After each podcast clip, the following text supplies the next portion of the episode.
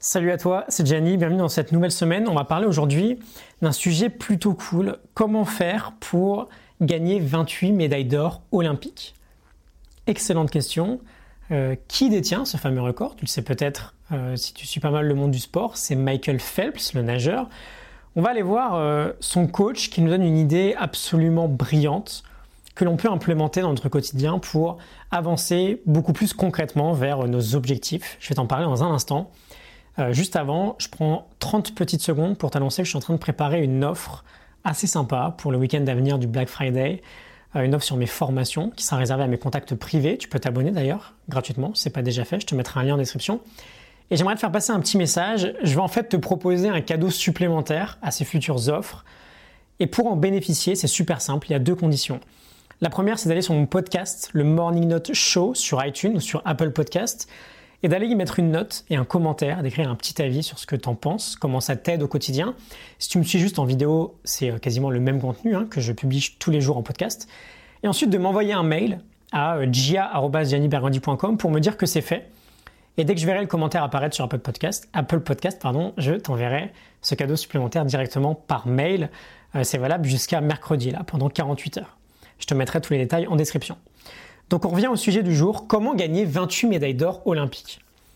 Alors, ce cher Michael Phelps a écrit un bouquin en coopération avec Alan Abrahamson, un livre incroyablement inspirant, on s'en doute hein, de toute façon, où on découvre en fait l'éthique de travail absolument exceptionnelle de Michael Phelps et euh, de son coach Bob Bowman.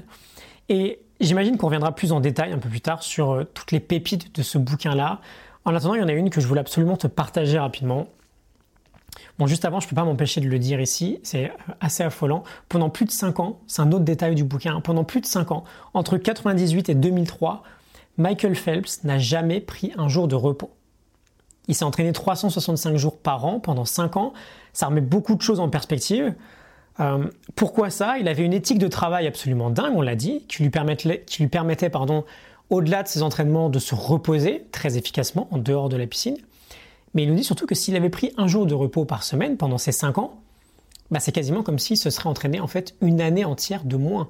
52 fois 5, ça fait 260 jours. On arrive à, je sais pas, 9 mois quasiment. Euh, mais j'en viens à l'idée du jour. Bob Bowman aime bien dire que ce qui différencie, différencie pardon, Michael Phelps des autres nageurs, c'est que les autres, quand ils ne se sentent pas très bien ou qu'ils n'ont pas trop le moral, ils ne nagent pas très bien. Alors que Phelps, peu importe sa condition initiale, il va toujours performer au haut niveau. Parce qu'en fait, il a cette discipline de savoir mettre les choses de côté, de savoir ce qui doit être fait. Il sait ce qui est important en fait, s'il veut atteindre son objectif. Il connaît le prix à payer et peu importe son humeur, qu'il ait envie ou non, il va le payer. C'est aussi simple que ça. Et ils ont développé une sorte d'acronyme plutôt stylé pour exprimer cette idée. C'est le WIN, W-I-N, WIN comme gagner mais aussi win comme what's important now. Qu'est-ce qui est important maintenant? Peu importe qu'il le sente ou pas, il va faire ce qui est important.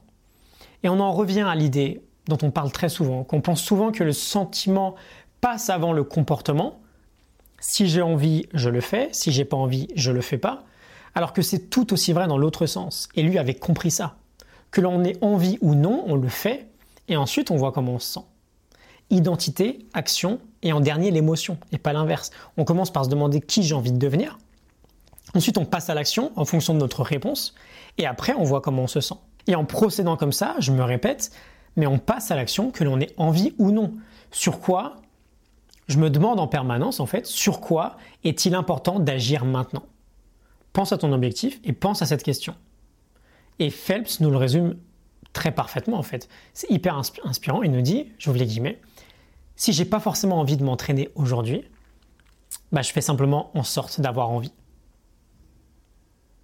Et une fois de plus, je ne peux que confirmer ce type de propos sur les 200 jours, plus de 200 jours consécutifs d'épisodes. Très honnêtement, il y en a au moins 40, voire plus, où j'avais pas du tout envie de le faire. Sauf que on n'a pas envie de tenir compte de l'envie. Ça marche quand on est des enfants, ça on a les parents pour nous rappeler qu'on doit faire nos devoirs même si on n'a pas envie. Mais quand on devient adulte, on est responsable de notre propre vie.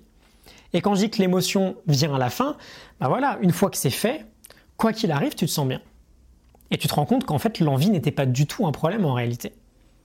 Et tu prends cette habitude-là, et c'est ça le plus important surtout, de ne plus faire en fonction de l'envie. Parce que tu sais que l'envie, c'est pas important. On la place sur un piédestal incroyable, mais c'est vraiment pas important. Quand on sait ce qu'on doit faire, quand on sait ce qui est important de faire, eh ben on le fait.